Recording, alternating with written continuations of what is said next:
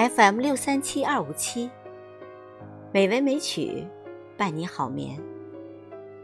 亲爱的听众朋友们，晚上好。今晚红糖带来钱钟书的《窗》。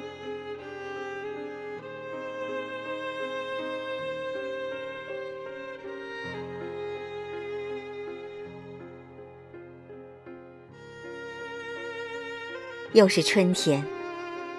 窗子可以常开了。春天从窗外进来，人在屋子里坐不住，就从门里出去。不过，屋子外的春天太贱了，到处是阳光，不像射破屋里阴沉的那样明亮；到处是给太阳晒得懒洋洋的风。不像搅动屋里沉闷的那样有生气，就是鸟语也似乎琐碎而单薄，需要屋里的寂静来做衬托。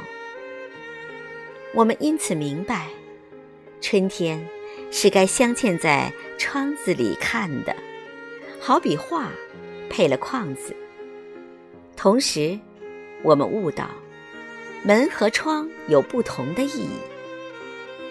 当然，门是造了让人出进的，但是窗子有时也可作为进出口用。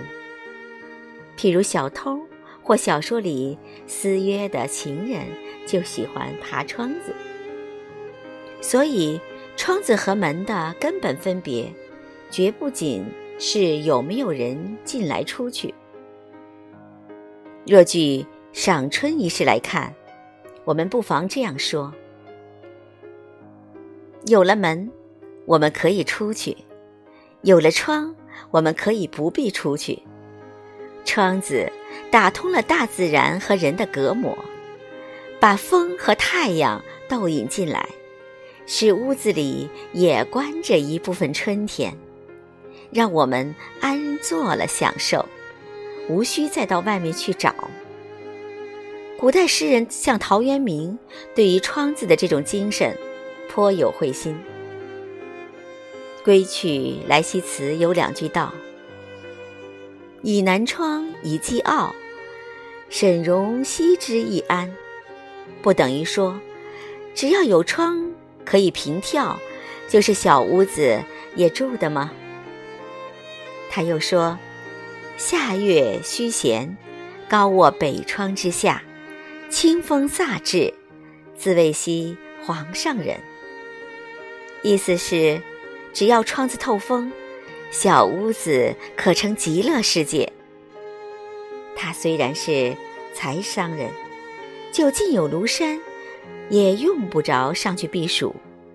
所以，门许我们追求，表示欲望；窗子许我们占领，表示享受。我常想，窗可以算房屋的眼睛。刘熙市民说：“窗，聪也；于内窥外，为聪明也。”正和凯罗挽歌起句所谓：“双瞳如小窗，佳景收丽丽。”同样的，只说着一半儿。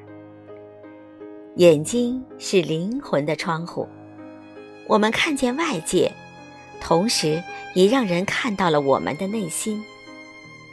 眼睛往往跟着心在转，所以孟子认为，像人莫良于眸子。梅特林克戏剧里的情人接吻时不闭眼，可以看见对方有多少吻。要从心里上升到唇边。我们跟戴黑眼镜的人谈话，总觉得琢磨不住他的用意，仿佛他以假面具相对，就是为此。据说，歌德恨一切戴眼镜的人，说他们看得清楚他脸上的皱纹，但是他给他们的。玻璃片儿要得眼花缭乱，看不出他们的心境。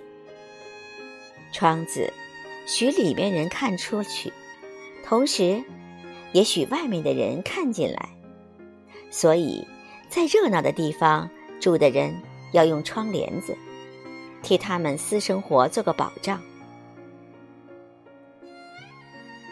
晚上访人，只要看窗里有无灯光，就略略可以猜到主人在不在家。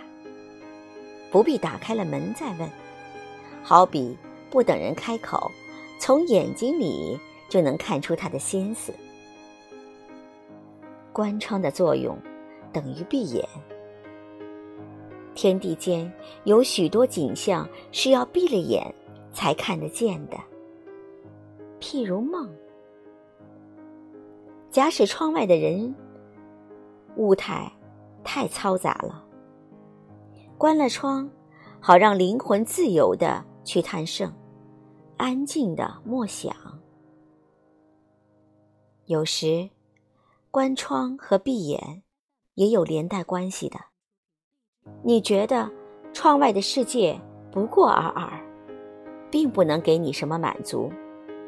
你想回到故乡，你要看见跟你分离的亲友。你只有睡觉，闭了眼向梦里寻去。于是，你起来，先关了窗，因为只是春天，还留着残冷。窗子也不能整天整夜不关的。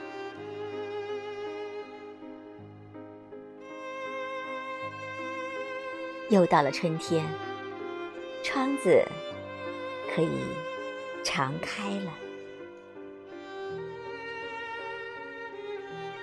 晚安，朋友。